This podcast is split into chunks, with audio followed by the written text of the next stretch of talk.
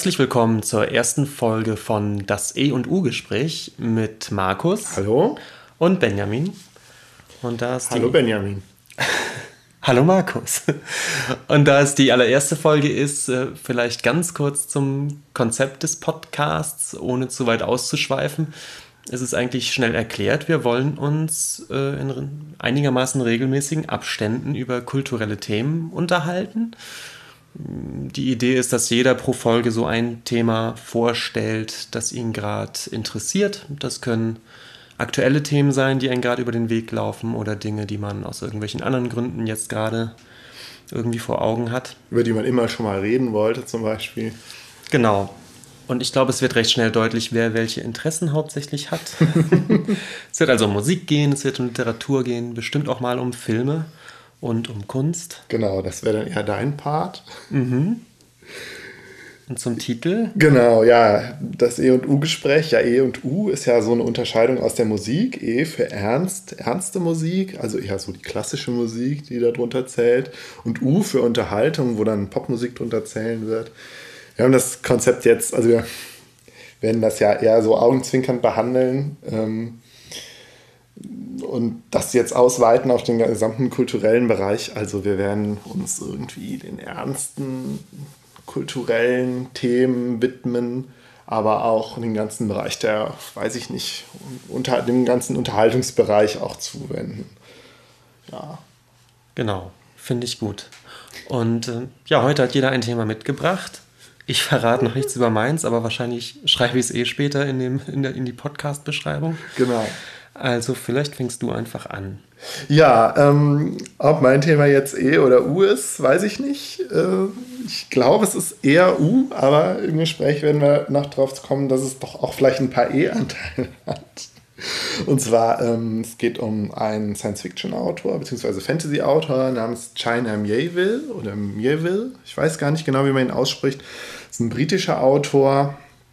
Ähm, der ist, glaube ich, in Deutschland gar nicht so krass bekannt hat aber auch schon irgendwie einen gewissen Status erreicht. Er hat, glaube, im letzten Jahrzehnt die meisten Bücher veröffentlicht. Ähm, ja, und es ist halt Fantasy und Science Fiction, also vor allen Dingen Fantasy. Und ich will über den sprechen, weil ich, weil ich den total super finde. Und ich, äh, ja, ich, vielleicht, ich höre gerne den Spoiler Alert Podcast und ähm, habe ehrlich gesagt immer darauf gewartet, dass die irgendwann dann auch mal ein Buch von China Mieville besprechen, aber es ist nie passiert, leider, leider. Das müssen wir nachholen. Genau, und da habe ich gedacht, ja, dann mache mach ich das jetzt bei unserer ersten Podcast-Folge und spreche über den. Ich sage vielleicht nur ganz kurz zwischendurch, ja. ich kenne den gar nicht. Das wird bei vielen Themen so sein, die du mir sozusagen vorstellst. Weswegen ich dann auch den Part hat, die dummen Nachfragen zu stellen und die Verständnisfragen. Genau. Während du mein Wenn Thema heute schon kennst. Genau, ja, okay. Ja, China Mieville. Ja, ich, ich habe so das Gefühl, viele kennen zum Beispiel Neil Gaiman. Den kennst du auch? Oder zumindest ja, haben wir über den mal gesprochen. Ich kenne ihn aber nur über diesen, diesen Umweg, dass ich äh, die ähm, Amanda Palmer, Amanda Palmer als genau. Musikerin kenne und du sagtest, die ist mit diesem Schriftsteller verheiratet. Aber mehr weiß ich über den Genau, also zumindest also ich weiß gar nicht, ich doch, denke, doch, denke mal, die sind noch verheiratet, ja. Gut, habe ich jetzt nicht recherchiert, aber um Neil Gaiman geht es auch gar nicht, sondern eher, dass ich glaube, Neil Gaiman und China Mieville sind irgendwie vergleichbar, so in der in den Themen und dem Genre, so, aber ich glaube, der Neil Gaiman ist viel populärer, zumindest in Deutschland und ähm, bei Spoiler Alert haben sie in der ersten Folge auch über Neil Gaiman gesprochen, soweit ich mich erinnere. Und ähm, China Mieville ist halt eher so ein Geheimtipp. Also zumindest ist das mein Eindruck. Ähm, vielleicht ist China Mieville auch gar nicht so gut wie Neil Gaiman. Ich persönlich bin anderer Meinung. Ich finde Neil Gaiman ja gar nicht so interessant und Mieville viel spannender. Ähm, allerdings sind, haben mir die letzten Bücher von Mieville auch gar nicht so gut gefallen. Also der ist schon, der hat schon irgendwie sowas sehr überkomplexes, überladenes und so ein bisschen strebehaftes und das geht dann halt nicht immer ganz auf. Mhm. Also ich meine, es gibt ja diesen Begriff überambitioniert und ich finde, das passt auf China Mieville total. Mhm. Ähm, ja, vielleicht fange ich erstmal so ein bisschen mit dem, mit dem Genre an. Ein, äh, an. wo er sich einordnen lässt. Und dann würde ich einfach zu den einzelnen Büchern was sagen und einfach sagen, worum es geht und was mir besonders gefallen hat. Ja, das finde ich gut. Ja, also ähm, China Mieville wird zusammen mit dem ähm, amerikanischen Schriftsteller Jeff Vandermeer als gilt als einer so der beiden, äh, einer der ähm, zentralen Autoren dieses Genre New Weird oder New Weird. Und ist halt ein, eine, ein Genre, was eben so irgendwie angesiedelt ist zwischen Fantasy, Science Fiction und Horror und irgendwie von allen Elementen was hat und versucht so ein bisschen diese Weird Fiction, das Weird, Weird Fiction Genre neu zu beleben, was halt vor allen Dingen durch H.P. Lovecraft und so äh, bekannt wurde. Also so fantastische Geschichten mit so einem Horrorelement, würde ich das jetzt mal runter, runterbrechen. Also Weird Fiction. Weird Fiction. Hatte genau. nichts mit Science Fiction zu tun, so richtig. Ja, es hat auf jeden Fall auch Science Fiction Elemente, aber ich wollte das jetzt noch ganz kurz anreißen. Ah ja, okay. Wenn ich, ich da, vielleicht können wir das in einer anderen Folge nochmal vertiefen, dann würde ich mich da ein bisschen einlesen. Mir ging es jetzt erstmal nur so ganz grob um so eine Verortung. Ähm, war bei China Mieville vor allen Dingen in den ersten Büchern, da, das hat auch so Steampunk-Elemente. Also über Steampunk haben wir uns ja auch schon mal unterhalten. Mhm. Was ja eigentlich so ein, tja, wie kann man das am, am prägnantesten beschreiben? Es ist, äh, mh, mm, es ist irgendwie die Vorstellung, also es wird eine, eine ähm, Welt beschrieben oder eine Zivilisation beschrieben, in der halt nicht äh, technische Entwicklung nicht durch Elektronik, sondern durch Dampfenergie oder Dampfmaschinen, Dampfkraft mhm. ähm, passiert ist. Und also eigentlich sind diese Steampunk-Romane, ähm, kann man sich immer so ein bisschen vorstellen, wie so ähm, eine Wiederbelebung der Welt, die zum Beispiel Jules Verne oder ähm, ähm, H.G. Wells oder so beschrieben haben. Die spielen alle immer so um 1900 oder, äh, weiß ich nicht, Ende des 19. Jahrhunderts und so. Und das, was die, die, so dieses Gefühl der frühen Industrialisierung wird halt irgendwie so ähm, ausgeweitet auf so ein ganzes Science-Fiction oder mhm. Fantasy-Universum. Also vielleicht ganz kurz dazu, weil das irgendwie ganz interessant ist. Ich war ja vor kurzem im Disneyland. Darüber werde ich bestimmt auch nochmal sprechen. Ja. Und äh, es gibt da einen, einen Themenbereich in dem Park, der, glaube ich, so ein bisschen auf diese Steampunk-Ästhetik ab, abgeht. Und zwar eben genau die Idee, es gibt da ein, eine große Achterbahn, die schon das Thema Raumschiff hat, also wo mit mhm. so einer Rakete praktisch ins All geschossen wird, äh, von der Idee her aber die Ästhetik ist eben so eine mit äh, groben Nieten mhm. und Dampf und eben genau das und großen, äh, tollen äh, Zahnrädern und solchen Dingen. Also die Idee, dass im Prinzip schon Hoch, Hochtechnologie, aber mit den Mitteln dieser noch nicht elektronischen Technik sozusagen umgesetzt wird. Das ist so eine Jules Verne-Ästhetik letztendlich. Ich finde es interessant, dass du als erstes sagst Nieten, weil das ist auch irgendwie so dieses erste Stilelement, was ich so im, im, Total, im Kopf ne? habe. So, also so, ich weiß nicht, Nieten und dann halt irgendwie so Bronzefarben oder Kupfer. Messing, Kupfer, Kupferbeschläge. So. Es gibt in diesem Disneyland-Park, ich sehe schon, ich muss irgendeine Folge mal über Disneyland ja. machen, gibt es eben auch so ein, so ein äh, Jules Verne, ich glaube wirklich direkt an Jules Verne angelehntes, äh, Nautilus-artiges ja. Unterwasserding, wo man reingehen kann. Und es hat genau diese Ästhetik. Es ist so ein Kupferding mit diesen, ja, grobe Nieten, man hat immer diese genau. Nieten vor Augen. Und das ist natürlich als Ästhetik total cool. Das ja. ist super. Ich verstehe auch sofort, warum da so ein Genre draus werden konnte, literarisch. Weil es einfach äh, cool ist. Und es ist auch, glaube ich, tatsächlich so ein, so ein, so ein so ein Stil geworden. Also, weil auch, weiß ich nicht, Leute, die so Cosplay machen oder so, ich glaube, da mhm. gibt es auch so ein, also da kenne ich mich jetzt auch zu wenig aus, müsste ich mal irgendwie auch noch mal ein bisschen nachlesen. Könnten wir da vielleicht auch mal eine Folge machen über über Steampunk, aber das ist schon irgendwie so ein, so ein, so ein ein Stil geworden. Ja, ein Fandom. Ich glaube, so. bis hin zur Kleidung. Ich meine, das führt jetzt wirklich genau. zu weit, aber ich denke auch so Sherlock Holmes, das klassische, also diese Idee um 1900, was man da so getragen hat, ist natürlich toll ja. zum Kostümieren. Es ist irgendwie alles schick, es ist so ein bisschen dandyhaft. Dann hat es diese romantische Vorstellung der, der Technik, die, die sich weiterentwickeln ja. wird bis hin zum, zum Weltfrieden und so. Dieser Positivismus, da schwingt, glaube ich, extrem viel mit, was, was sehr. Ähm, sehr interessant ist, glaube ich, für, für Popkultur heute wieder. Kann sein, ja, ja. Gut, aber ja. Wir schweifen ab. Genau, ist ja nicht schlimm. Wir schweifen ab, ja. Der China Melville ähm, hat halt drei Bücher geschrieben, die ähm, in so einer ähm, New Weirden oder Steampunk-Welt spielen. Die Welt heißt Baslag oder Bar, Barlag oder ich weiß nicht, also in einem englischen Hörbuch sprechen sie das Bar, also B-A-S wie französisch Bar aus. Ich weiß also nicht genau, wie man es ausspricht. Habe auch keine Ahnung, was, was dieser Name bedeuten soll. So also heißt auf jeden Fall die Welt, in, das angesiedelt, in der die ähm, Geschichten angesiedelt sind. Das ist so, ja, das ist irgendwie so ein Fantasy-Parallelerde. Die Kontinente sehen alle, sehen alle anders aus und um, so ja, so, ähm, ich würde zeitlich würde ich das schon auch so auf, auf die, also verorten, wie so in unserer Welt, nur irgendwie so um 1900 mit halt natürlich ganz vielen Besonderheiten, die diese Welt hat. Also es gibt halt irgendwie auch Technologie und ich glaube, es gibt auch elektrischen Strom, aber sonst ist halt schon alles sehr steampunkig. Und es gibt halt auch Magie in dieser Welt, die heißt aber meistens Taumaturgie, das ist ein anderer Begriff.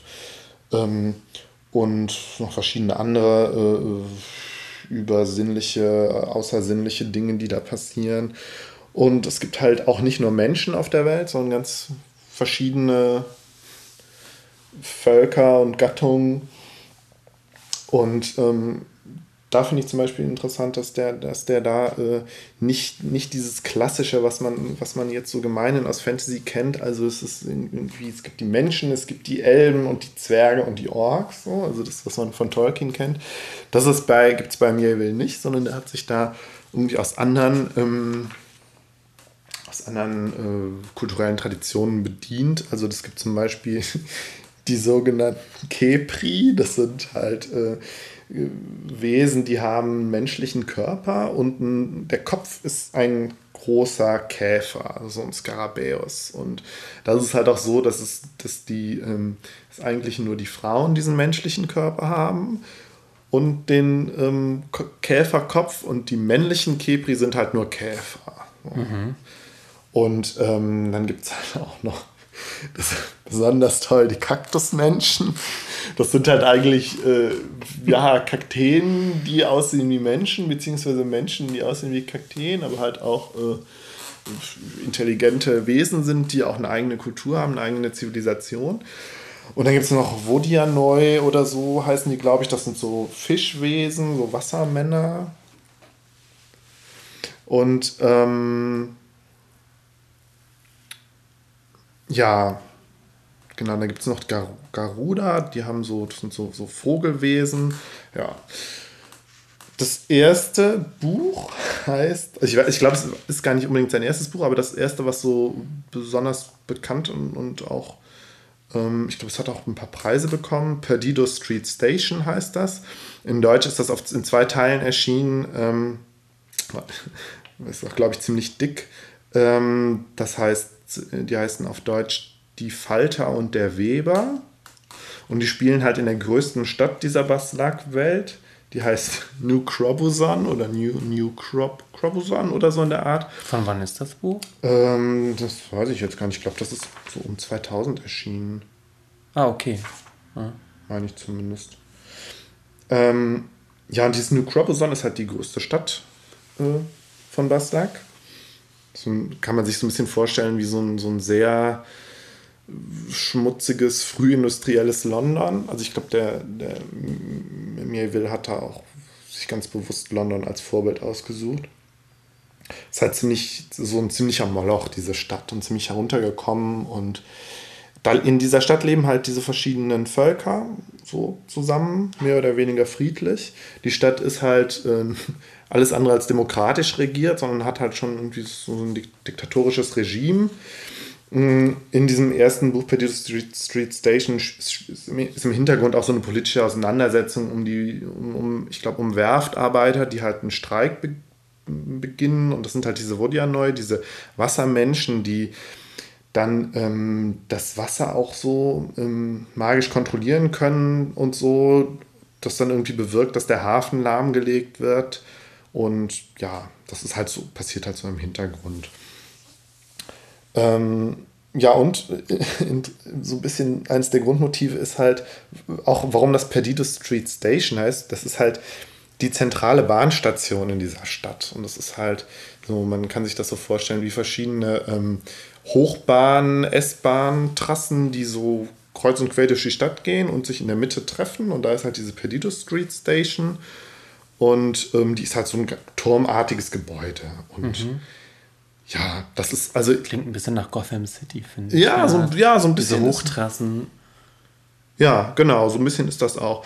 Ähm, und ja, also Mirville beschreibt eigentlich fast alle Stadtteile in der, in der, ähm, in der Stadt und dann auch immer geht es auch, glaube ich, immer, also diese Bahnstrecken werden auch immer thematisiert. So, ich glaube, das ist aber eher so ein strukturierendes Element mhm. in dem Buch. Das hat jetzt, also meiner, meiner Erinnerung nach, also es ist jetzt wirklich auch schon lange her, dass ich das Buch gelesen habe, ähm, inhaltlich jetzt nicht so die große Rolle.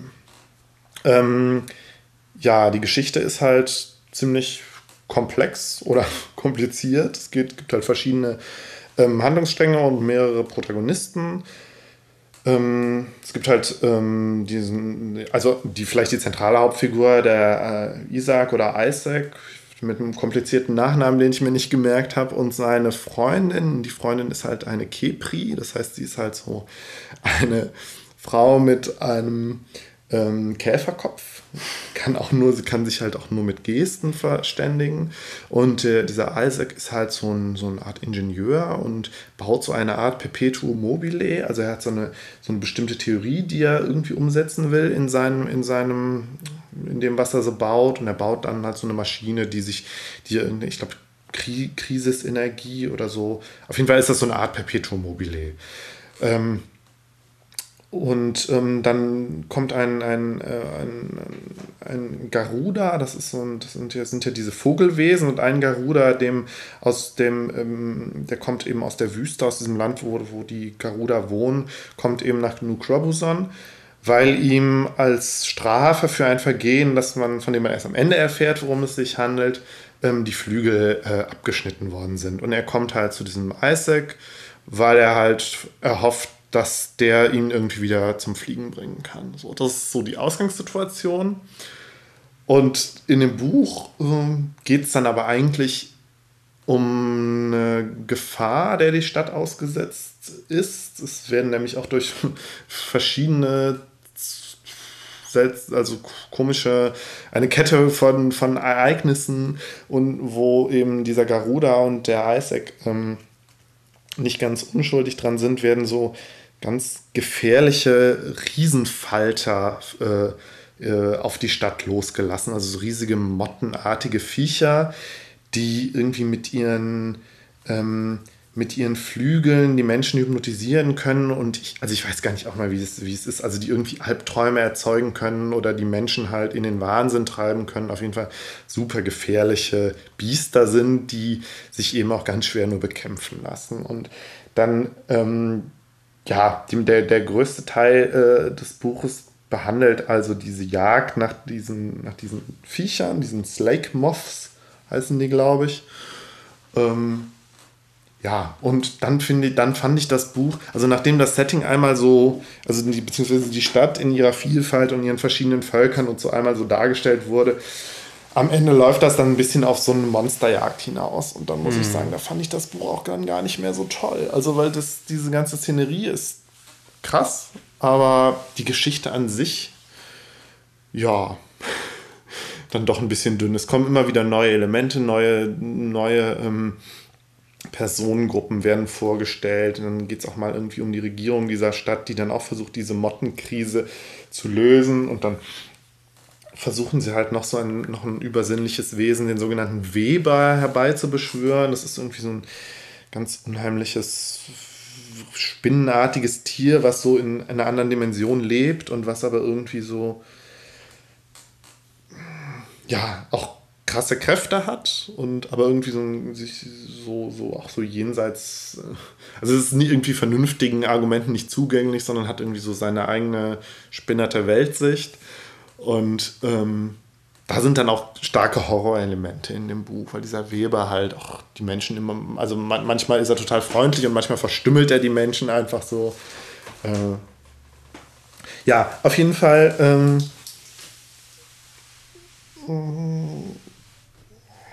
wo war ich jetzt stehen geblieben? Genau, der Weber. Ähm, ja, das, das erste Buch. Also ein krasses Leseerlebnis. Auf jeden Fall ein Stück, Stück weit zu dick und ein bisschen zu kompliziert. Vielleicht nicht unbedingt das Beste von dem China Mieville, aber es gibt auf jeden Fall. Ähm, also ich fand das als Einstieg schon ganz gut. Ähm, das zweite Buch, was in dieser Baslak-Welt spielt, ähm, was direkt auf Perdido Street, Street Station folgt, ist eben das Scar. Das ist ähm, auf Deutsch auch in zwei Teilen erschienen. Da weiß ich jetzt gar nicht die Titel. Und ähm, die beiden Bücher, beziehungsweise das Scar, hat mich halt total umgehauen. Also das fand ich so richtig krass und ist auf jeden Fall eines der besten ähm, Fantasy-Bücher, das ich bis jetzt gelesen habe. Das ist irgendwie vergleichbar mit dem ersten, weil es auch wieder in einer Stadt spielt und diese Stadt irgendwie in ihrer Vielfalt so dargestellt wird im, im Laufe des Buches. Allerdings geht es um eine schwimmende Stadt, nämlich die Stadt Armada.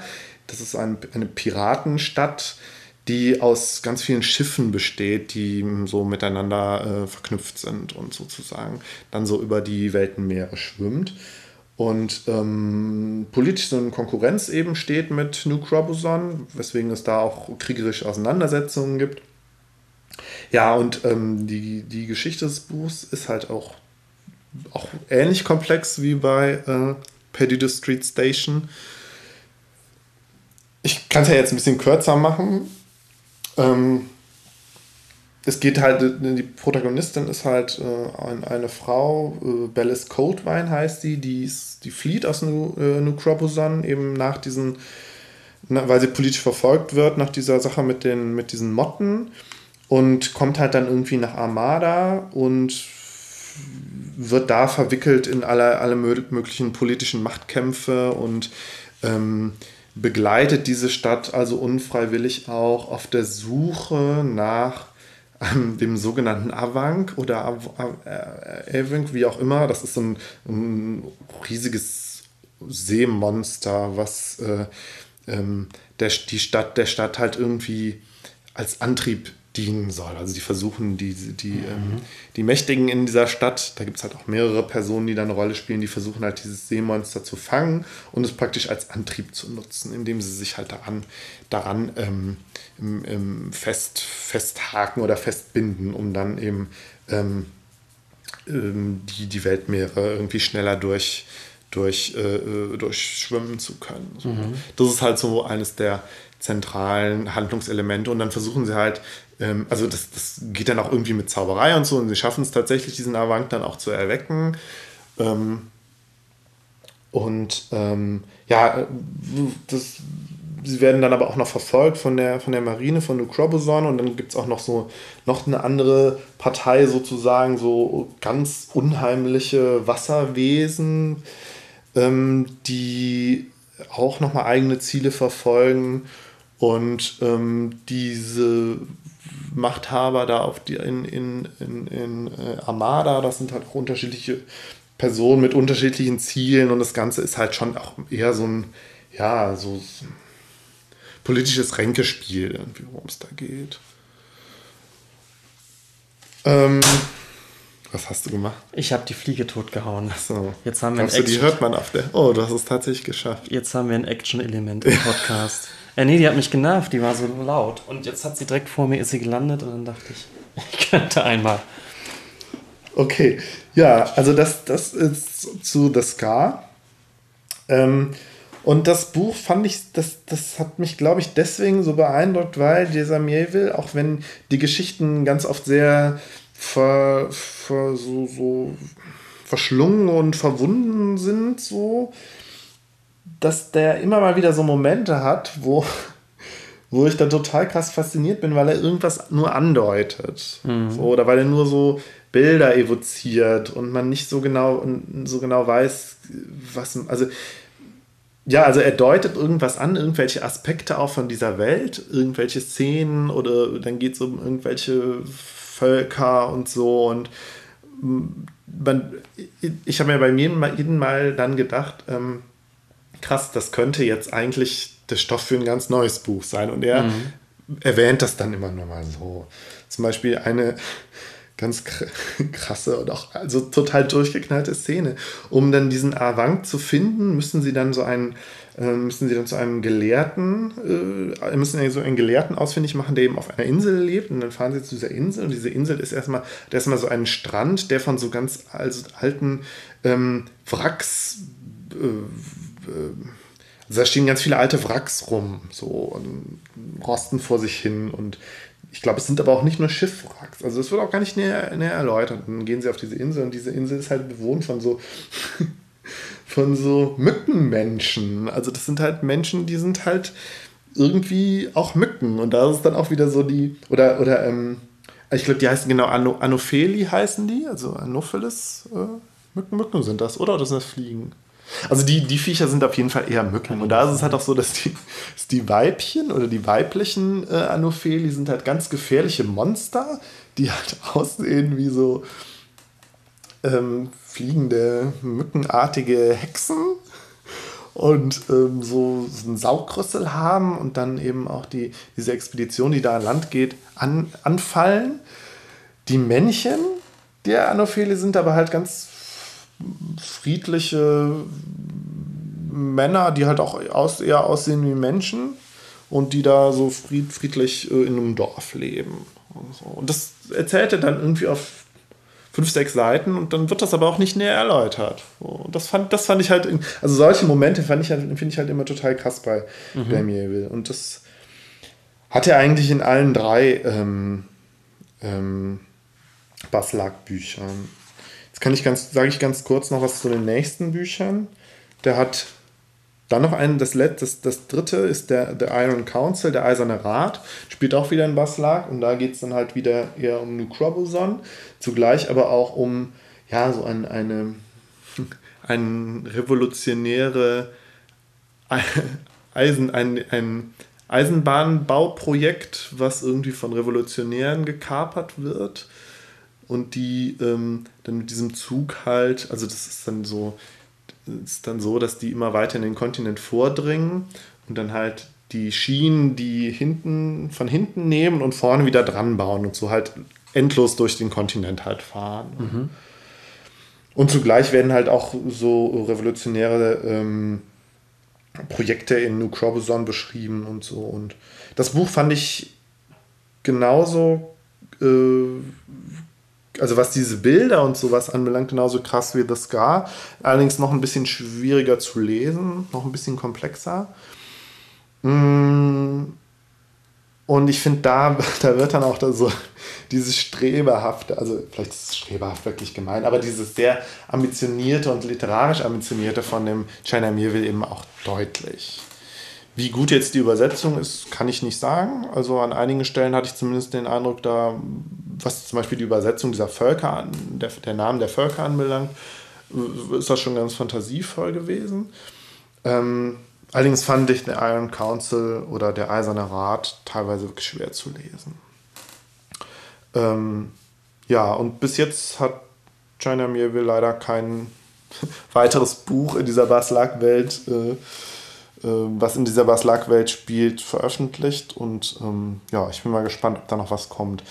Ähm, es gab dann noch ein paar andere Romane. Also ich glaube, es sind drei. Und dann hat er noch, glaube ich, noch so ein, eher so ein, so ein Jugendbuch geschrieben. Das kenne ich aber nicht.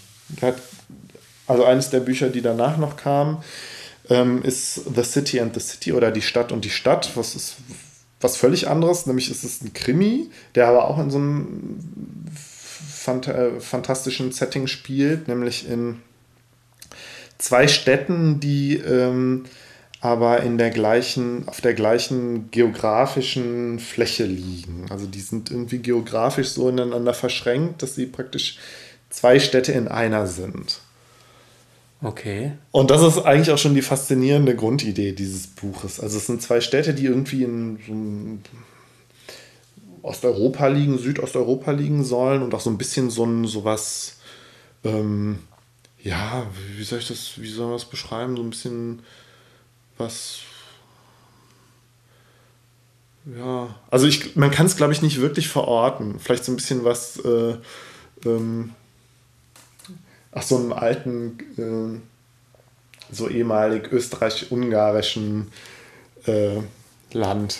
Mhm. Also es gibt immer nur Andeutungen und er macht da auch nichts. Also dieses Spiel ist schon, soll schon in unserer Welt liegen, aber mehr, mehr macht er da nicht. Die heißt, also die Städte heißen Bestchel oder Bestze und Ulkoma. Und ähm, ja, es gibt halt ähm, in diesem Stadtgebiet halt verschiedene Bereiche, also äh, Bereiche, in denen entweder nur eine Stadt ist oder die andere, also in denen die Städte klar voneinander getrennt sind, aber es gibt auch eben auch Bereiche, die gleichzeitig zu, zu einer Stadt gehören. So, und jetzt gibt es in dieser Stadt aber so ein Prinzip oder so eine Politik oder so eine kulturelle Tradition, dass man, wenn man Bürger der einen Stadt ist, immer nur das wahrnimmt, was zu der eigenen Stadt gehört. Mhm. Also wenn man ähm, ähm, Bürger von Bestchel ist, dann geht man halt durch die, durch die Straßen und nimmt nur seine Stadt wahr. Während zugleich in dieser Straße aber auch Ulkoma ist. Aber das, was zu Ulkoma gehört, nimmt man nicht wahr. Nimmt man das tatsächlich nicht da, wahrnehmungspsychologisch, oder ist es so eine Art, das ähm, ist, man tut es halt nicht? Ja, das ist irgendwas dazwischen. Und ich finde, da ist das Buch halt auch so spannend, beziehungsweise halt auch so schwer begreiflich oder schwer nachvollziehbar, weil, ähm, also ich, ähm, es gibt dann auch verschiedene Begriffe dazu, zum Beispiel an, anziehen heißt das dann, glaube ich, oder nicht gesehen. Und ich habe das Buch jetzt nicht vor mir, ich weiß nicht, auf jeden Fall gibt es bestimmte Begriffe dafür, wie äh, mir will das dann halt beschreibt, wie das, wie das laufen soll in dieser Stadt. Auf jeden Fall ist das so ein, das, die Bürger, Bürger dieser beiden Städte trainieren das halt irgendwie von, von Kind auf an, so dass sie bestimmte Dinge, also dass sie immer das, was jeweils zur anderen Stadt gehört, nicht sehen. Mhm und ähm, ja, und das ist eigentlich auch, das ist so, das, das Problem ähm, der ganzen Geschichte, weil es passiert nämlich ein Mord, also das Ganze ist ja ein Krimi und der Mord passiert irgendwie in der einen Stadt, äh, die Leiche wird dann aber in der anderen Stadt gefunden. So, und ähm, dann müssen halt auch zwei Kommissare oder zwei Polizisten ähm, miteinander kooperieren und so. Und da entspinnt sich dann so, ein ganzes, so eine ganze Geschichte, die letztlich dem, diesem Geheimnis dieser beiden Städte und auch so dieser Geschichte der beiden Städte so ein bisschen, ähm, also dem, dem ganzen Geheimnis so, ähm, so dem, das so aufspürt. Und mhm. es gibt dann auch so eine geheim, äh, geheimnisvolle Behörde. The Breach oder Breach heißt die, glaube ich, im Englischen und in der deutschen Übersetzung ist das Ahndung.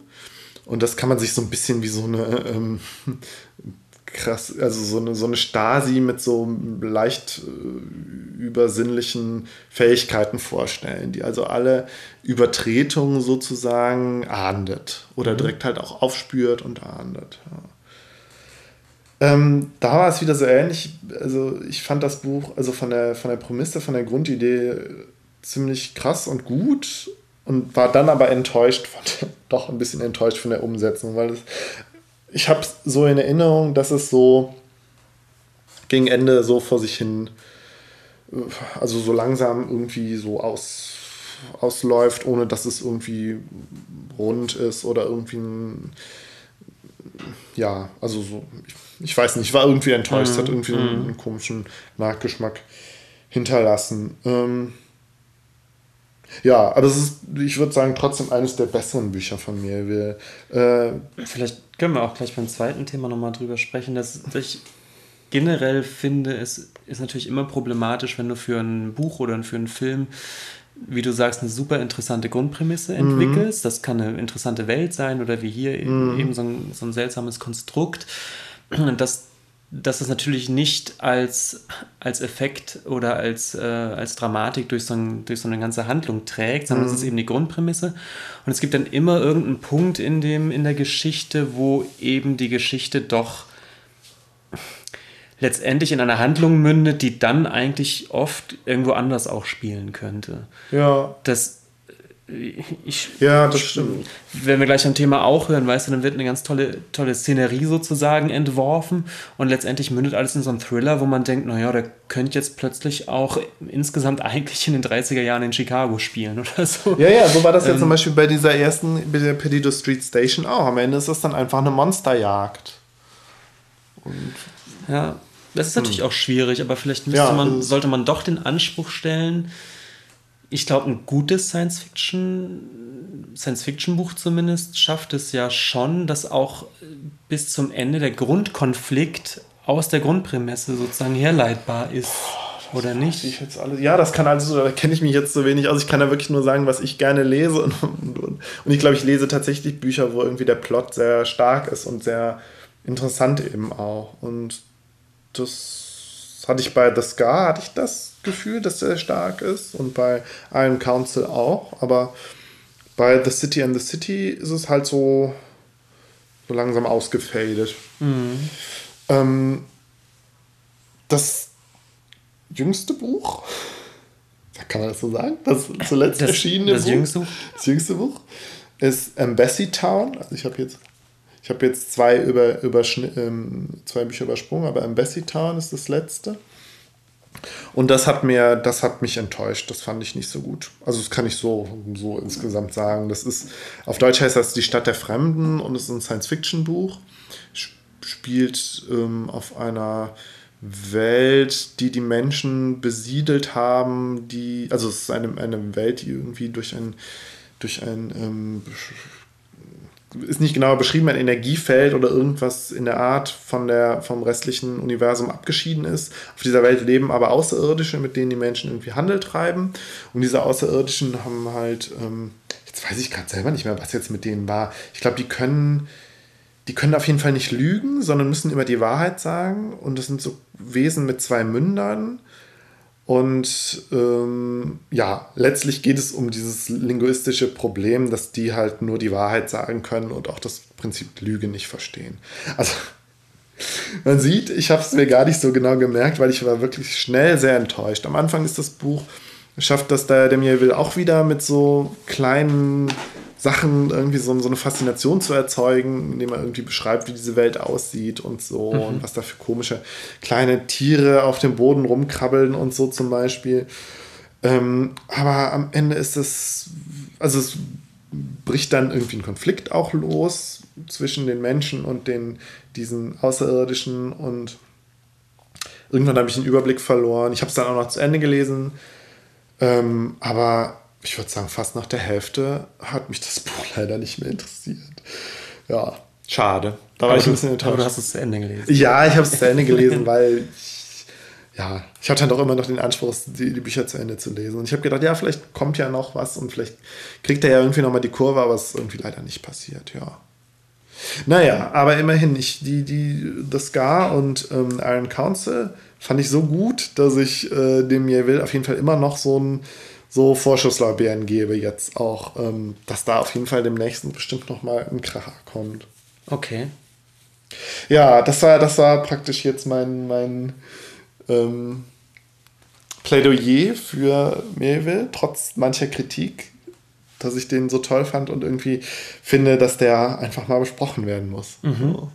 Und kann man jetzt diese drei äh, Romane, die in der einen Welt spielten, Genau. Muss man die in der Reihenfolge lesen oder könnte man direkt mit dem zweiten anfangen? Man kann die auch getrennt voneinander lesen. Ich, ja, also ich fand es ganz gut, dass ich so der Reihe nach gelesen habe. Ähm, aber ich glaube, man versteht die auch unabhängig voneinander. Ich glaube vor allen Dingen, man versteht das gar unabhängig von den anderen beiden. Okay. Ähm, ist auch ganz lustig, die sind, glaube ich, alle bei ähm, Lübbe erschienen, bei Bastei Lübbe. Und ähm, ich würde schon fast sagen, entsprechend. Also sie sind halt nicht so. Das, die Cover sehen halt einfach ziemlich schlecht aus. Ach, muss man so sagen, ja. Okay. Das sieht halt so, so mit so Abbildungen, die irgendwie so Airbrush, ich kann es gar nicht genau beschreiben. Äh, Motorradtank-Ästhetik. Ich weiß es nicht, nicht, aber halt so, so wie ja. ja, mit so einer, mit so, mit so Bildern und es ist auf jeden Fall alles nicht so toll. Man das muss, sieht sehr, sehr trashig aus und aber nicht, aber ja. Ich habe aber das Gefühl, dass dieses Science, das glaub, das Science-Fiction-Genre anfällig ist für unglaublich ja. schlechtes Artwork. Ja, und, und das. Man fragt sich, warum eigentlich? Also man könnte es ja auch sehr, also gerade diese Steampunk-Schiene bietet ja wirklich viele Anknüpfungspunkte für, glaube ich, ein wirklich gutes, stilvolles, nettes Artwork. Aber also gibt es ja auch bestimmt, garantiert. Ja, ja, gibt es. Aber gibt wie es. gesagt, ich glaube, das ganze Genre ist, ist leicht anfällig dafür, in so eine bescheuerte äh, Richtung zu, zu rutschen. Ja, und das, das ist, glaube ich, immer noch von, das kommt immer noch von dieser, von dieser Pulp-Ästhetik und der, dem schlechten Ruf, den Science Fiction irgendwie seit den 50ern hatte.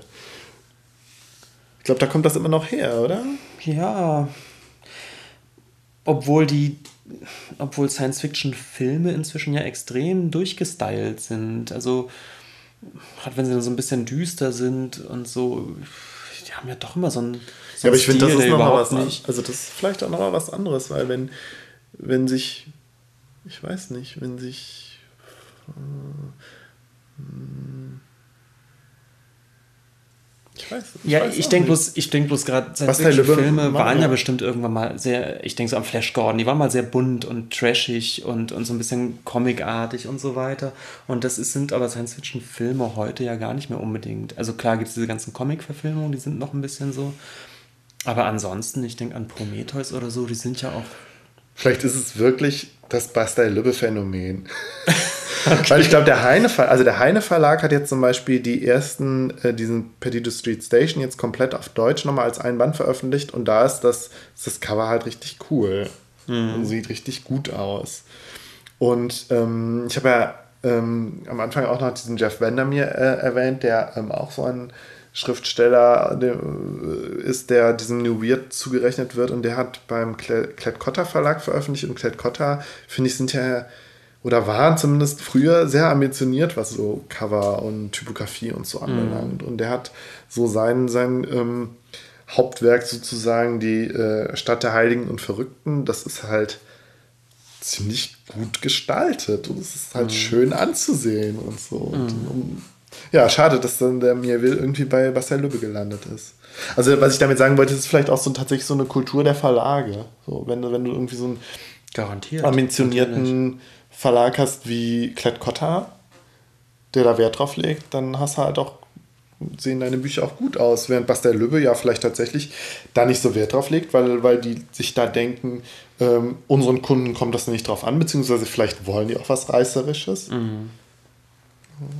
Dann ist es vielleicht tatsächlich eher, eher so ein Zufall, dass der mir will, der ja selber so, so ambitioniert ist und vielleicht so ein bisschen eben dieses palpige und trashige irgendwie zwar auch mag, aber auch irgendwie überwinden will, dann da gelandet ist, ist dann vielleicht einfach Pech.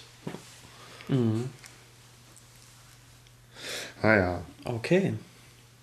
Wir gehen jetzt. Ja, so viel zu. Entschuldigung. Oh, nein, bitte. Nein, so viel zu meinem Thema wollte ich einfach nur sagen. Ja, und ich wollte gerade sagen, wir gehen schon auf eine Dreiviertelstunde zu jetzt. Ja. Deswegen können wir das zweite Thema vielleicht ein bisschen kürzer machen. Ich schäme mich ja fast, das vorzuschlagen. Aber es geht. Ich würde schon ganz gerne mal über Frank Schätzing sprechen. Ähm, der Aufhänger ist gerade, dass ich ähm, völlig anlasslos das Hörbuch zu Der Schwarm gerade ähm, höre. Zum wiederholten Male. Ich habe es gelesen damals, als es rauskam. Fand es sehr gut. Und habe, glaube ich, das Hörbuch auch vor ein paar Jahren mal gehört. Und habe es jetzt irgendwie wieder vorgekramt, weil ich nichts, nichts anderes hatte zu hören eigentlich. Und ähm, bin mal wieder ganz angetan, dass es einfach gut ist. Ich erzähle gleich noch ein bisschen was dazu. Und ähm, wir können dann aber auch gerne drüber reden, warum nach dem Schwarm dann äh, die zwei weiteren Romane, die kamen, äh, eher schrecklich waren. Oder nicht so toll. Wir müssen es ja nicht ganz so krass, krass sagen. Ja. Und in Bezug auf Literatur mag man eben jetzt auch schon, dass ich denn eher auf der U-Richtung stehe oh. und gerne eher so Unterhaltungsromane lesen. Und kein, ich bin kein besonders ambitionierter Literaturkonsument. Naja, obwohl der, der, der mir will ja tatsächlich auch ähm, ja, irgendwie so zwischen E und U steht. Genau, das hatte ich ja am Anfang gesagt, dass ich da vielleicht noch was zu sagen will. Mhm. Der ist ja, es ist ja sehr, sehr, bedient sich ja wirklich sehr vieler Klischees und bedient sich so diesem, ähm, ja, diesem ganzen Universum der Populärmythen und so, aber versucht es halt irgendwie sehr, also literarisch ambitioniert und sehr krass aufzubereiten. Mhm. Ja, so, aber jetzt, du warst bei Frank Schätzing. Frank Schätzing, ja, vielleicht nur äh, ganz kurz vorweg. Frank Schätzing ist 1957 in Köln geboren, ist also jetzt 58 Jahre alt. Der ist sogar in Köln geboren. Der ist sogar in Köln ja. geboren, hat Kommunikationswissenschaften studiert und äh, war dann lange Zeit in der Werbebranche tätig, wohl auch ganz erfolgreich, hat eine eigene Werbeagentur gegründet, ist dann aber mehr und mehr zur Schriftstellerei gekommen in den äh, 90er Jahren hat, glaube ich, einige kürzere Sachen erst äh, veröffentlicht und äh, 1995 seinen ersten Roman äh, veröffentlicht, der hieß Tod und Teufel. War ein historischer Roman, der im Mittelalter spielt. Und in Köln. Und in Köln, genau, das ist nämlich die Besonderheit, die ersten fünf Romane von denen spielen alle in Köln und sind damals wohl auch so ein bisschen als Köln-Krimis vermarktet worden. Tod und Teufel war der erste, ein historischer Roman. Ähm, dann folgten weitere, die, glaube ich, nicht so wahnsinnig bekannt sind. Erwähnenswert ist dann im Jahr 2000 noch Lautlos, was so ein, ähm, so ein Polit-Thriller war.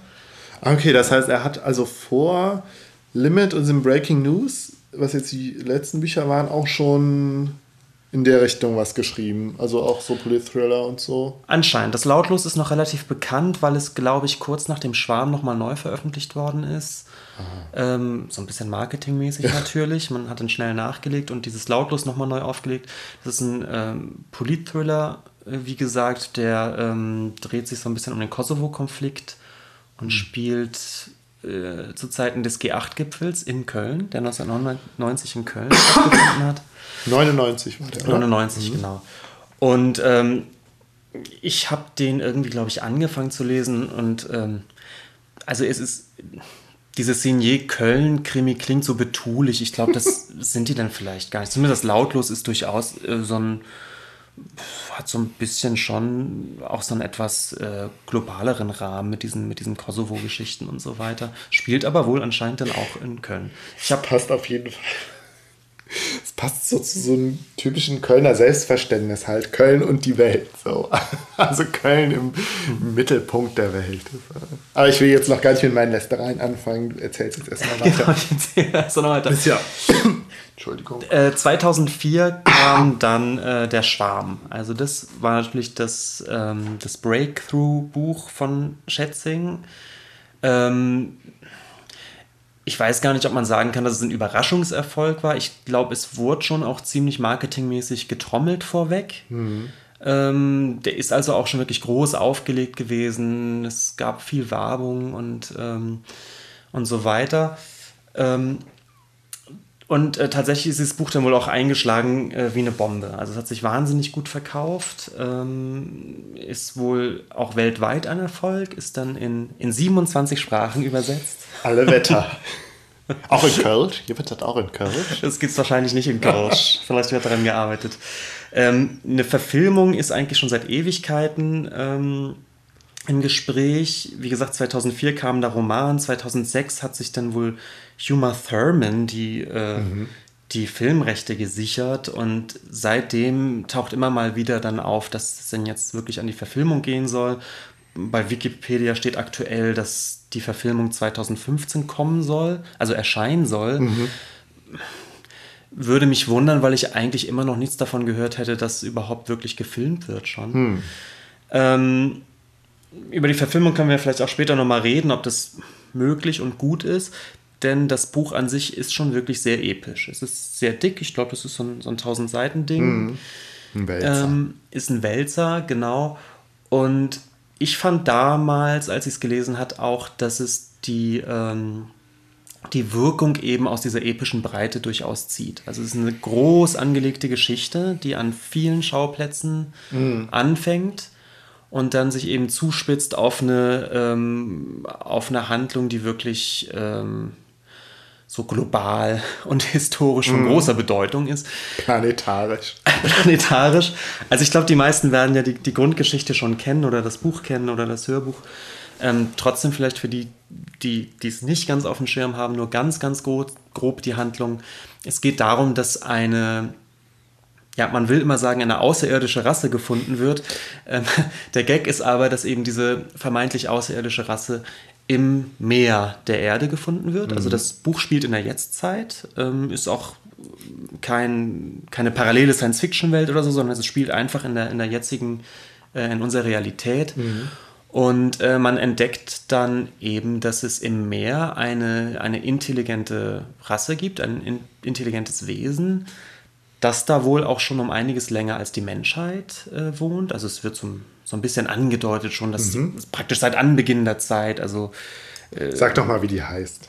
die, es, es gibt eben keinen richtig guten Namen. Es gibt so einen Zufallsnamen, äh, den einer der Protagonisten äh, da eigentlich durch, durch Zufall eben entdeckt. Und das ist äh, Irr. Genau. Die werden Irr Ich genannt. glaube, der tippt doch einfach so auf der Tastatur und dann Ich glaube glaub nicht mal. Er überlegt, wie man die nennen könnte und äh, äh, zufällig äh, kommen seine Finger auf der Tastatur bei Y Doppel R zu ruhen. Und Mhm. dann denkt er, na gut, warum nicht? Äh, da wir ja eh nichts Besseres haben als Wort, äh, machen wir das einfach.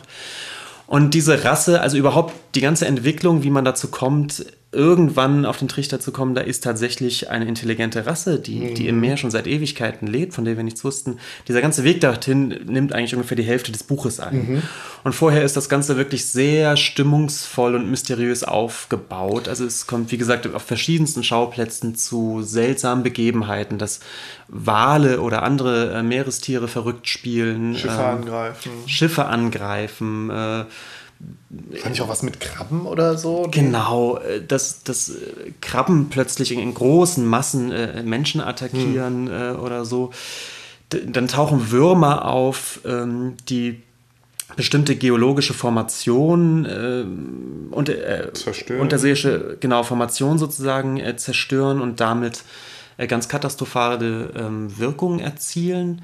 Wird dann dadurch nicht ein Tsunami ausgelöst? Genau, also es geht darum, dass dann ein, ein sogenannter Kontinentalhang, ein unterirdischer, ins Rutschen kommt oder zum Zusammenbruch kommt. Und das ist ungefähr zur Mitte des Buches hin, wo sich das so weit zuspitzt, dass es dann zu einer wirklich kleineren, nö, eigentlich sogar größeren Naturkatastrophe kommt, durch diesen ähm, Kontinental, äh, diese Kontinentalrutschung, die letztendlich durch so Würmer äh, verursacht wird. Ein bisschen verrückt, aber eigentlich ganz plausibel erklärt. Ähm, dadurch kommt es zu einem großen Tsunami und äh, große äh, Gebiete Europas äh, werden War das wirklich. so äh, groß? Ich hatte in Erinnerung, dass das gar nicht. Also, dass irgendwie Trondheim oder Bergen werden. Also, die nor norwegische Küste wird irgendwie doch zerstört. Aber sonst auch so viel. Ich weiß das gar nicht. Ja, mehr. es ist schon ein großer Tsunami und es werden große Teil der Küstenregion Skandinaviens und, und auch äh, des Festlands Europas und, und Großbritanniens überschwemmt. Ähm, also jetzt nicht halb Europa, aber schon diverse Städte, die komplett, äh, komplett untergehen. Und äh, das ist so eigentlich der, der erste große, große Klimax und auch äh, wirklich, wie gesagt, zur Hälfte des Buches dann so eine, so eine Art ähm, Zäsur, weil ab da ist wirklich klar, ähm, womit man es zu tun hat, nämlich wirklich mit einer, mit einer großen globalen Bedrohung. Es wird dann so ein Krisenstab äh, unter Federführung natürlich der USA äh, einberufen. Und diese Wissenschaftler, die diese eigentlich Einzelfänomene, wie eben diese Walattacken, wie eben diese Wurmattacken und die Krabben und so weiter beobachtet haben, werden da zusammengerufen und sollen jetzt in einer Art großen Symposium äh, zusammentragen, äh, was die so beobachtet haben.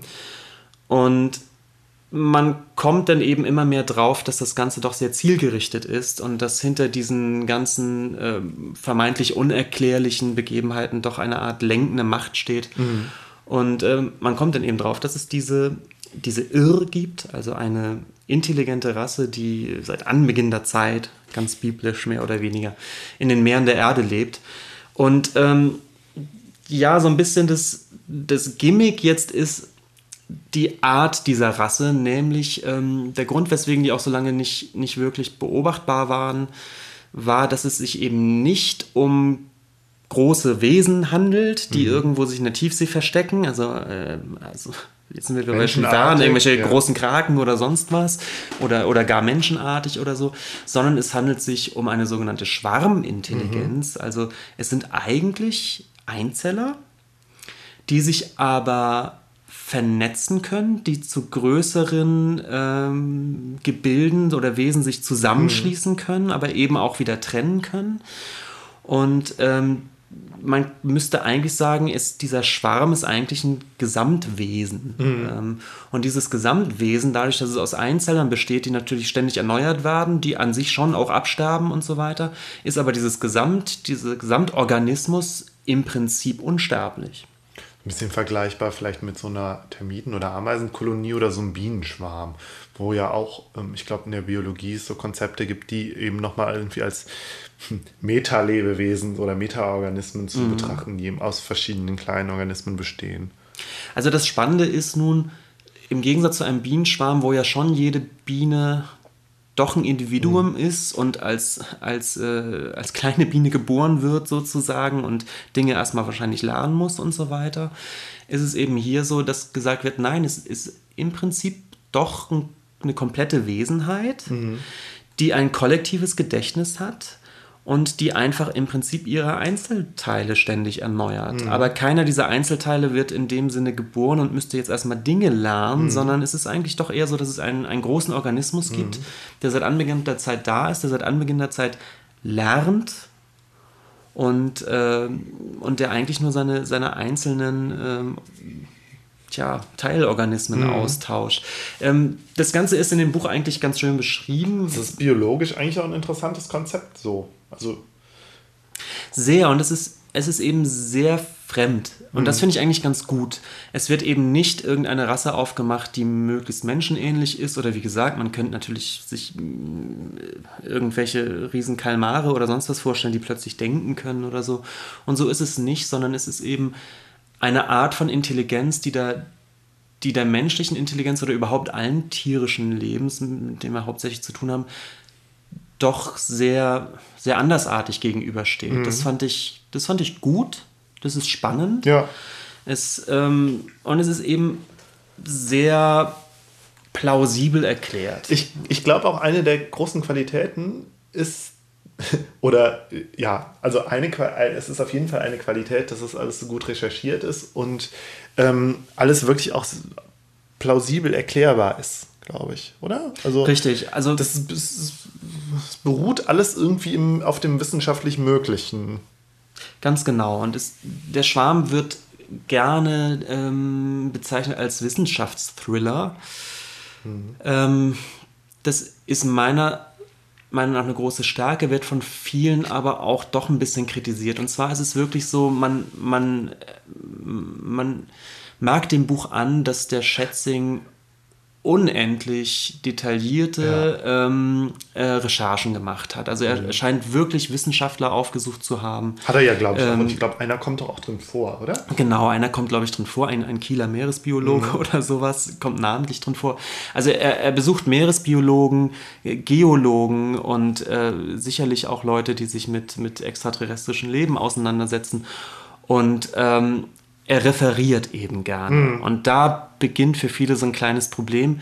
Ähm, er will eben diese Handlung so plausibel gestalten wie möglich und äh, fängt dann immer an, wirklich bestimmte naturwissenschaftliche Phänomene komplett zu referieren, mhm. um dann eben zu erklären, warum es warum solche ja. Würmer zum Beispiel durch irgendwelche Bakterien zu so einem Tsunami führen können. Ja. Was ja auch erst eine fantastische Idee ist. Aber um das sozusagen so plausibel wie möglich zu machen, erklärt er nun ganz genau, äh, was da unter Meer eigentlich, wie, wie der Meeresboden da beschaffen mhm. ist, wie bestimmte Hänge geschaffen sind, welche Bakterien da eine Rolle spielen, wie diese Bakterien in welchen Tiefen überleben, mhm. wie die da transportiert werden können, wie die in äh, irgendwelche, irgendwelches Eis eingebracht werden können. Oh Mann, ich kann mich da gar nicht mehr so genau dran erinnern an die Details. Sind die in dem Hörbuch auch oder ist das gekürzt? In dem Hörbuch sind natürlich genau diese Dinge extrem gekürzt. Okay. Das ist klar, das Hörbuch. Gut.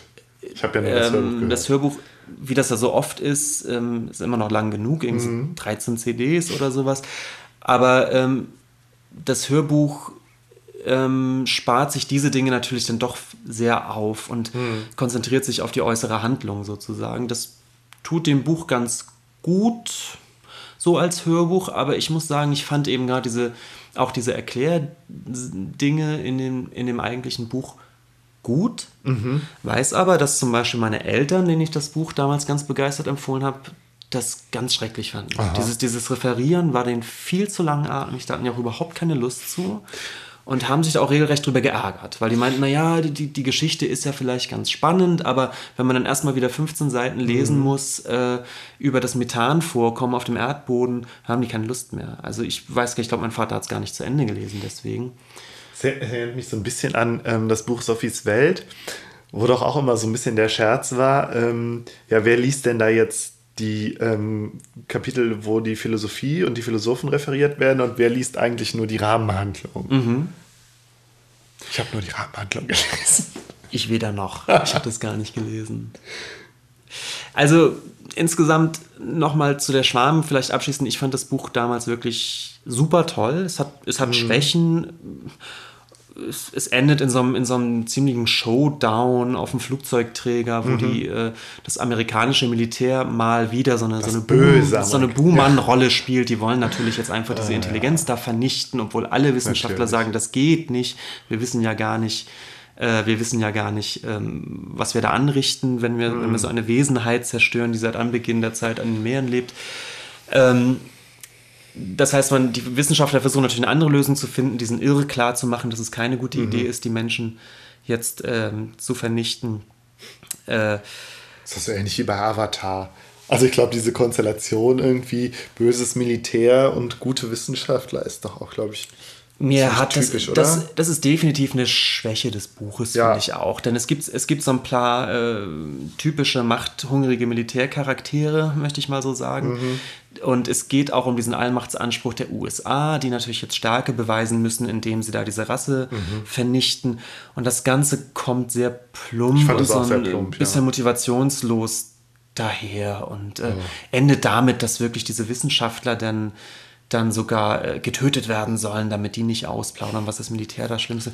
Oh, das ist ein bisschen dick aufgetragen. Ja. Und da merkt man, da merkt man dann aber an, da ist der Wille da zu so einem Action-Showdown. Mhm. Der will es zum Schluss nochmal richtig krachen lassen und, und will, will da so ein bisschen Cowboys rumlaufen haben. Und das ist halt die Art von Showdown, den er sich da anscheinend wünscht für das Buch, was aber eigentlich nicht in den Ton des Buches passt finde mhm. ich. Also so im letzten, keine Ahnung was, Fünftel oder sowas, kommt da so ein, so ein, so ein Action-Thriller-Getue rein in das Buch, was eigentlich zu der Atmosphäre, die vorher aufgebaut wird, meiner Meinung nach nicht ganz passt. Mm, ist so ein bisschen schade, hat mich damals geärgert, ärgert mich jetzt auch gerade wieder. Das, mm. Ich habe hm. das Hörbuch jetzt gerade mal wieder fast durch und denke schon wieder, meine Güte, und jetzt hätte es auch irgendwie stilvoller zu Ende bringen können warum nicht auch eigentlich mal die Vernichtung der Menschheit? hätte, ich, hätte ich eleganter gefunden, mhm. so in, in der Logik des Buches, muss ich sagen. Okay. Mm. Und stattdessen, ähm, er wählt dann so einen Zwischenweg. Ich habe zwar jetzt schon viel gespoilert, aber das, das Ende, Ende will ich jetzt doch nicht okay. spoilern. Aber äh, die Irr werden nicht vernichtet, die Menschen auch nicht. Es ist dann doch noch so ein, so ein, so ein etwas offeneres Ende, ja. was ja, was ganz okay ist. Mich stört aber eben dieser Wille zum Showdown dann zum Schluss, den hätte es eigentlich gar nicht gebraucht. Ja, vielleicht das, was ich bei mir will, vermisst habe. Also zumindest bei, mhm. ähm, bei den Büchern, die, die mir eben nicht so gefallen haben. Mhm. Also mich ärgert es ein bisschen, dass, dass diese Geschichte so episch aufgezogen wird. Mhm. Also es geht ja wirklich um, um letztendlich um eine parallele Erdgeschichte, die da fast erzählt wird, mhm. die jetzt praktisch auch den, die Rolle des Menschen auf der Erde neu verhandelt und so weiter. Und der eigentliche Showdown findet dann statt zwischen ungefähr fünf bis zehn Leuten auf einem Flugzeugträger, die alle außer Rand und Band sind und sich gegenseitig attackieren. Ja. Also, das, weißt du, das hat dann sowas, wo man denkt, Mensch, und äh, wo ist denn der US-Präsident und wo ist denn die ja. ganze UN? Wieso weiß keiner, was auf diesem Flugzeugträger da stattfindet? Wieso machen das fünf, fünf verschiedene Charaktere jetzt unter sich aus, wie jetzt mit dem Zukunft der Menschheit verfahren wird? Ich glaube, Schätzing selbst wollte natürlich genau diesen Wahnwitz sozusagen ja. schildern. Ich fand es einfach ein bisschen zu blöd. Ich konnte damit nicht so viel anfangen. Hm. Ähm, also so viel zum Schwarm. Es, hat, es gab dann nach dem Schwarm ein, ein Buch, das diese Rechercheleistung von Schätzing äh, Moment, man muss erst noch den Satz sagen, er hat dann versucht, an seinen Erfolg anzuknüpfen. So von Ja, nee, ich wollte noch einmal, es, es gab ja noch so einen komischen Nachklapp zu dem Schwan. Ach so, okay, Entschuldigung. Ja, nämlich ein Buch namens Nachrichten aus einem unbekannten Universum von 2006. Das war im Prinzip ein Sachbuch. Ja. indem man, indem Schätzing, man hat so ein bisschen das Gefühl, alle, alle seine Recherchen, Notizen, die er in dem Schwarm Ja. dann doch nicht unterbringen konnte, obwohl da ja schon sehr viel von diesen Notizen drin vorkommt, die er dann nochmal zu einem Buch gemacht hat, wo er äh, einfach über die Weltmeere irgendwie schreibt, über dieses Ökosystem Meer. Ich kenne das Buch nicht. Ich glaube, die Grundidee ist ja auch tatsächlich, ähm, es gibt auch so, es gibt auch irgendwie so diesen, ähm, dieses Klischee, also, so, ich, also vermutlich stimmt es auch, aber dass immer so gesagt wird, ja, die Menschen wissen viel mehr über die Oberfläche des Mondes oder sogar des Marses, als sie über die Tiefsee wissen. Genau. Ich könnte mir fast vorstellen, der Schätzing hat den Satz irgendwo gelesen und gedacht, da muss ich ja was drüber schreiben. es, gibt auch, es gibt auch wirklich irgendwie so die ganz schöne Wendung in dem, in dem Schwarm, dass die Menschheit ja seit Ewigkeiten sozusagen nach einer fremden Intelligenz sucht Mhm. äh, und äh, sozusagen den Weltraum abgesucht hat. Und dann stellte sich heraus, wir haben immer in die falsche Richtung geguckt. So, das ist so eine ganz griffige äh, Wendung, Mhm. Ja. die, die der Schätzing da bringt. Die er Also sich da, aber nicht ausgedacht hat. das weiß ich nicht. Nee, Äh, das, also das ist halt wirklich so hm, Ah, ja. Wissenschaftsfolklore. ich dachte immer, dass er so ein Schätzing saß und dachte, ja, da merkt man den Werbetext. Also es ist so griffig und so ein Vielleicht schönes es Bild eigentlich. stammt es auch von Schätzing, aber ich glaube nicht. Müsste man nochmal recherchieren. Gut, also es gab, wie gesagt, diesen, dieses Wissenschaftsbuch als Nachklapp. Ähm, und danach kamen noch zwei Romane, 2009 Limit und 2014 Breaking News. Ähm, Limit, glaube ich, haben wir beide noch gelesen oder gehört. Gehört als Hörbuch, Breaking. News, dann nur noch du, da hatte ich schon gar keine Lust Ich mehr zu. das angefangen. Ich kann ja vielleicht ganz kurz über Limit nochmal sagen, mh, wahnsinnig ambitioniert, großer, dicker Wälzer. Äh, Natürlich im, im Zuge des Schwarms auch wahnsinnig marketingmäßig aufgebauscht. Also es gab ähm, regelrechte Countdowns, wann dieses Buch nun erscheint. Und Ja. Schätzing ist f- viel im Fernsehen erschienen, hat über das Buch erzählt. Es geht diesmal um den Mond, es geht um Weltraumtourismus. Ein Hotel, das auf dem Ein Mond Hotel, steht. Das auf dem Mond steht, genau. Dann haben wir das vorhin beide nicht mehr ganz zusammenbekommen, ob da auf dem Mond auch noch irgendwas äh, abgebaut wird. Keine Ahnung, ich glaube aber schon. Irgendwelche Wirtschaftsinteressen gab es auf dem Mond. Äh, der Mondlift, den es ja als. ja, ein Weltraumlift. Ich glaube, der geht nicht bis ganz zum Mond, aber halt so bis in den Weltraum. Ach, schon bis zu so einer en Detail Station. beschrieben. Genau, bis in den, in den Erdorbit zumindest, Mhm. wo man dann in der Schwerelosigkeit relativ äh, einfach Shuttles zum Genau, Mond schicken ja. kann. Genau, das ist die Idee, genau. Ich glaube auch eine Idee, die er wieder ganz gut recherchiert hat, weil ich Ja. glaube, die Idee gibt es tatsächlich. Ja, ja, das hat doch auch letztens die Piratenpartei ähm, für Aufsehen erregt, als die das so vorgeschlagen hat, dass man das Ah, doch ja. einfach mal machen könnte. Ich glaube, sogar im, im, im Wahlkampf war das. Ich glaube, ganz so Science Fiction ist es auch nicht. Ich habe es auch Nee, nee, das ist, gehört. Also es gibt, glaube ich, so noch so ein paar Probleme, die gelöst werden müssen. Nämlich, ich glaube, wie man, wie man dieses, wie man diese, ähm, dieses Kabel oder dieses, was dann halt in den Weltraum geht, wie man das, wie man das materialtechnisch hinkriegt. Aber sonst ist es, glaube ich, die Lösung für, äh, für den Weltraumflug. So die, weil man eben die, ähm, die so am leichtesten eben die ähm, in den Orbit kommt und irgendwie die, die Schwerkraft überwinden kann. So Also die Grundidee ist ja, vielleicht für die, die das jetzt noch nie gehört hatten, dass das Problem an der Raubfahrt oder eines der größten Probleme, zumindest für die Mondfahrt, sagen wir mal so, Ja. ist die Überwindung der Erdschwerkraft. Und das, um, um aus dieser Erdschwerkraft rauszukommen, braucht man ja momentan noch große, große Raketen mit sehr, sehr viel Treibstoff. Und es ist einfach wahnsinnig teuer. Punkt. Das ist, glaube ich, das Grundproblem. Es ist ungeheuerlich teuer, ähm, Dinge aus dieser Erdumlaufbahn zu bekommen oder aus, dem, aus der Erdanziehungskraft zu bekommen. Ähm, und das macht die, die Raumfahrt, zumindest jetzt so zum Mond hin, unter anderem so wahnsinnig äh, teuer. Und die Idee ist eben, man könnte eine Raumstation außerhalb äh, des, der Erdanziehungskraft äh, bauen, die dann mit einem Fahrstuhl einfach zu befahren ist.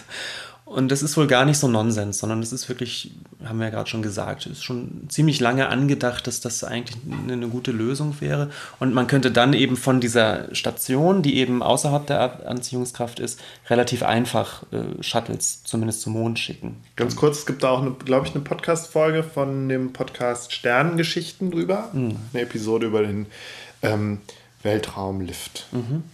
Also da dockt jedenfalls Frank Schätzing mit, mit Limit so ein bisschen an. Also ist zumindest eine Idee, an die er andockt, die auch ganz schön ist, die ganz schön erklärt wird und so weiter. Das Problem ist nun an Limit, dass die ganz große Idee, wie bei der Schwarm, irgendwie so ein bisschen fehlt. Also er dockt da an so ganz interessante Settings an. Worum geht's? Also worum geht's denn jetzt eigentlich? Ich glaube, es gibt auch irgendwelche Anschläge, oder? Es ist irgendwie Eben. Terror oder so. Da beginnt das Problem. Die eigentliche Handlung ist dann ein relativ konventionell gestrickter Thriller. Es gibt irgendwie einen Anschlag auf dieses Hotel auf dem Mond.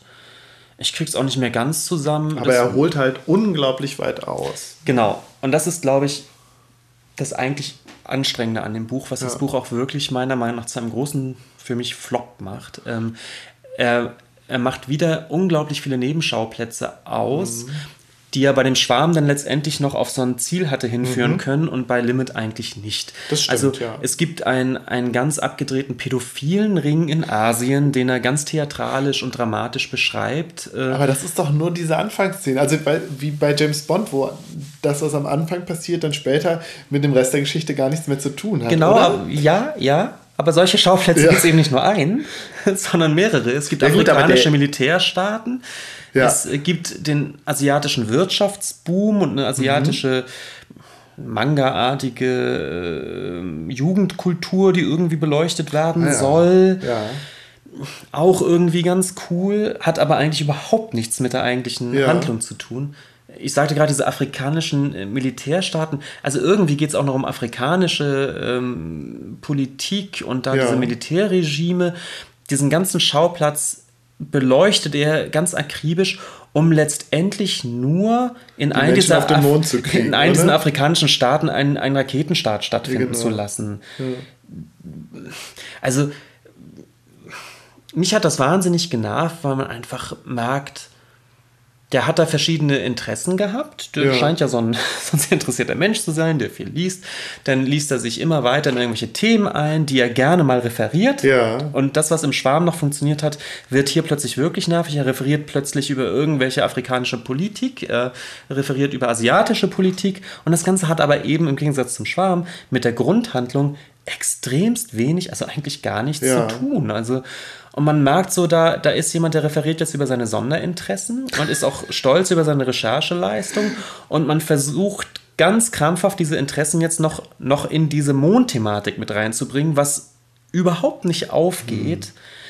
Und das merkt man eben. Es fehlt einfach so ein, so ein thematischer Zug, so eine Dramatik, mhm. die eben diese Themen noch zusammenbinden kann. Das mhm. hat in Schwarm meiner Meinung nach fast noch perfekt. Ja, weil es ja alles mit dem Irr zu tun hatte. Weil alles auf diese Irr zuläuft, aber hier läuft alles auf diesen Mondplot zu. Mhm. Und der Mond hat in diesem Fall aber, zumindest die Handlung, die er da entwirft, mit, mit diesen Nebenschauplätzen überhaupt nichts zu tun. Und da zerfasert das Buch wahnsinnig. Mhm. Und dadurch, dass sowieso die Grundhandlung letztendlich, wie gesagt, ein recht schnöder Thriller ist, fragt man sich, warum das Ganze. Also es, ist, mhm. ähm, es funktioniert einfach überhaupt nicht. Und ich habe mich wirklich total geärgert, sich durch diese tausend Seiten zu kämpfen für eine mittelmäßige Geschichte.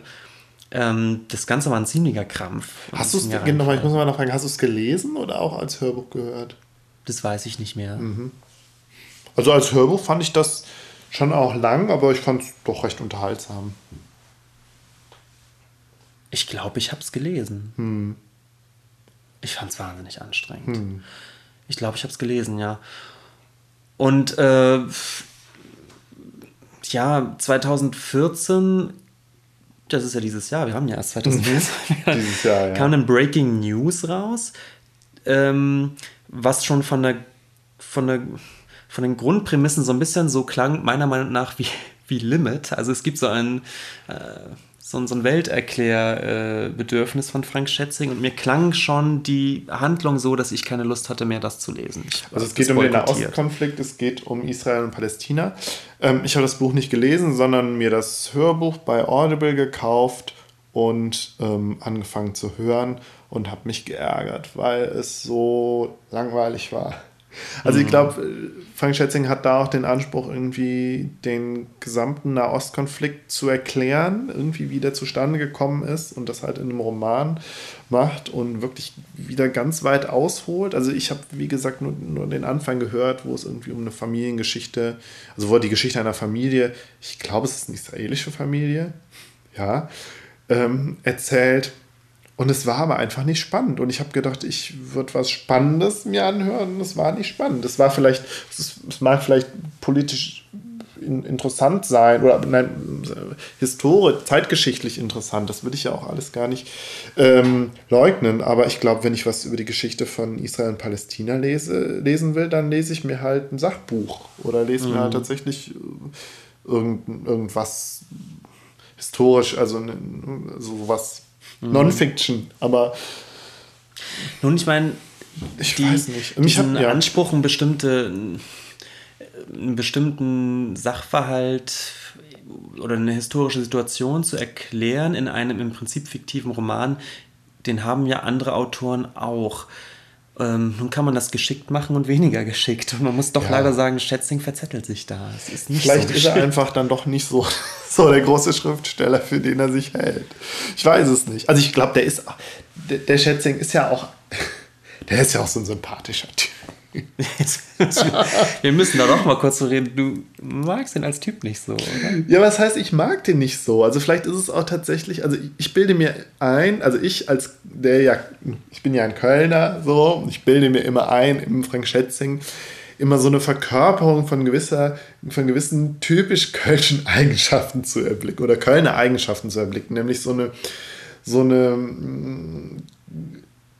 positive Leben, Lebenseinstellung, die aber mit so einer leichten Selbst- und also, also positive Einstellung und total sympathisch, aber immer so eine leichte Selbstüberschätzung. Mhm.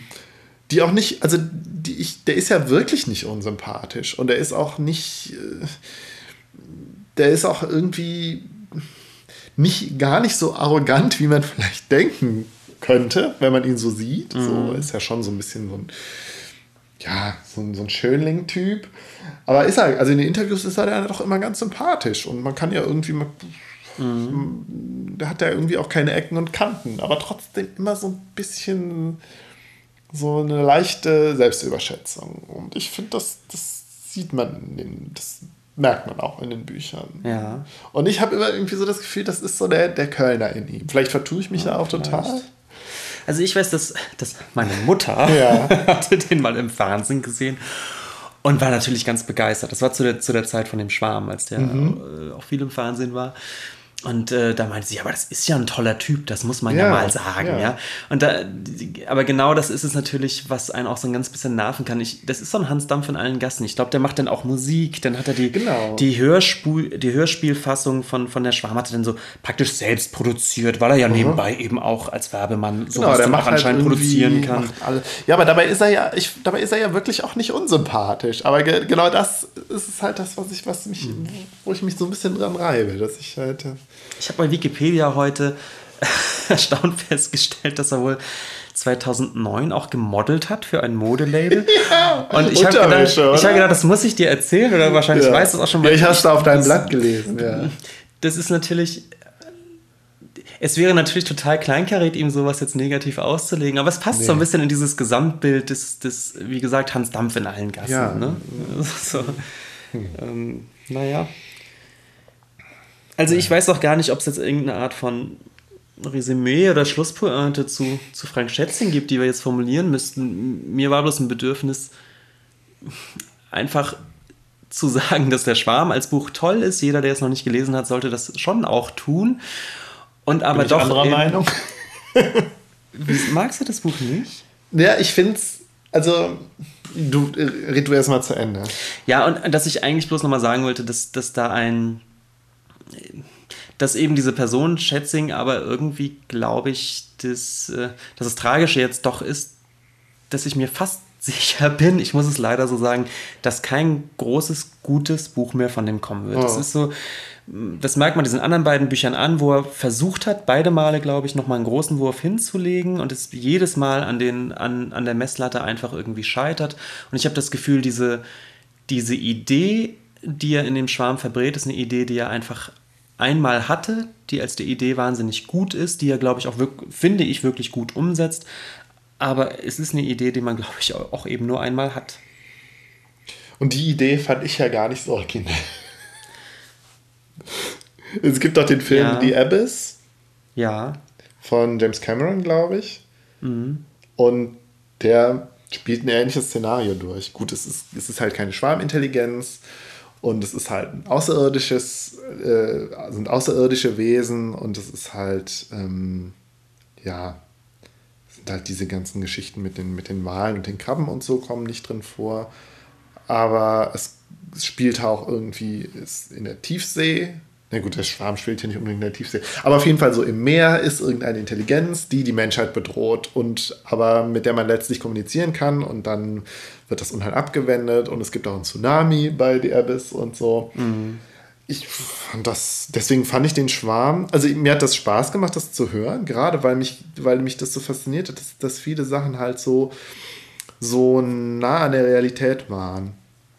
Also zumindest beziehungsweise wissenschaftlich denkbar, wo ich gedacht habe, ja, da hat er sich tatsächlich mit Wissenschaftlern unterhalten und die gefragt, mhm. äh, können Sie sich das vorstellen? Und dann haben die gesagt, ja. Und dann hat er gesagt, ja, toll, dann schreibe ich das so ins Buch. Also so war immer mein mhm. Eindruck.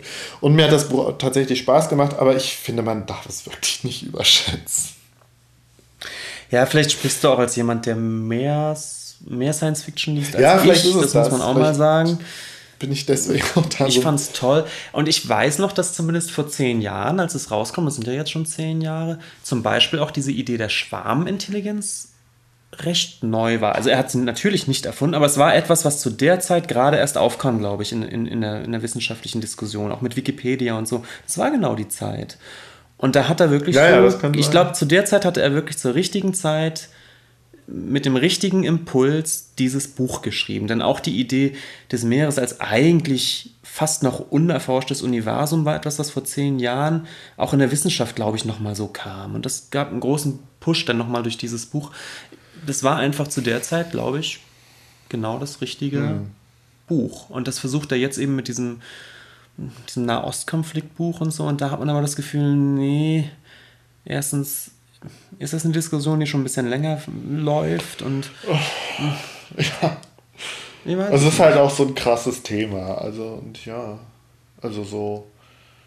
Und ich finde es auch irgendwie wieder so bezeichnend, dass er, also so, so wieder, weswegen ich halt glaube, dass er zur, leicht zur Selbstüberschätzung äh, zu neigt, dass er gerade dieses Thema jetzt aufgreift und behandelt. Und in den Interviews ist er ja doch recht fand ich jetzt überhaupt nicht großspurig aufgetreten. Oder er hat auch schon so gesagt, wie, wie schwierig er das findet, aber dass er sich trotzdem dran wagen wollte und so. Aber irgendwie. Weiß ich nicht. Nee, letztlich bin ich enttäuscht, weil ich das Buch einfach nicht spannend fand. So. Das ist jetzt das Neueste, das, das Neueste, Breaking News. Ja. Okay. Und bei Limit, das fängt wenigstens mit dem Knaller an, auch weil der Knaller ziemlich plump ist, eben das, was du sagst mit diesem pädophilen Ring.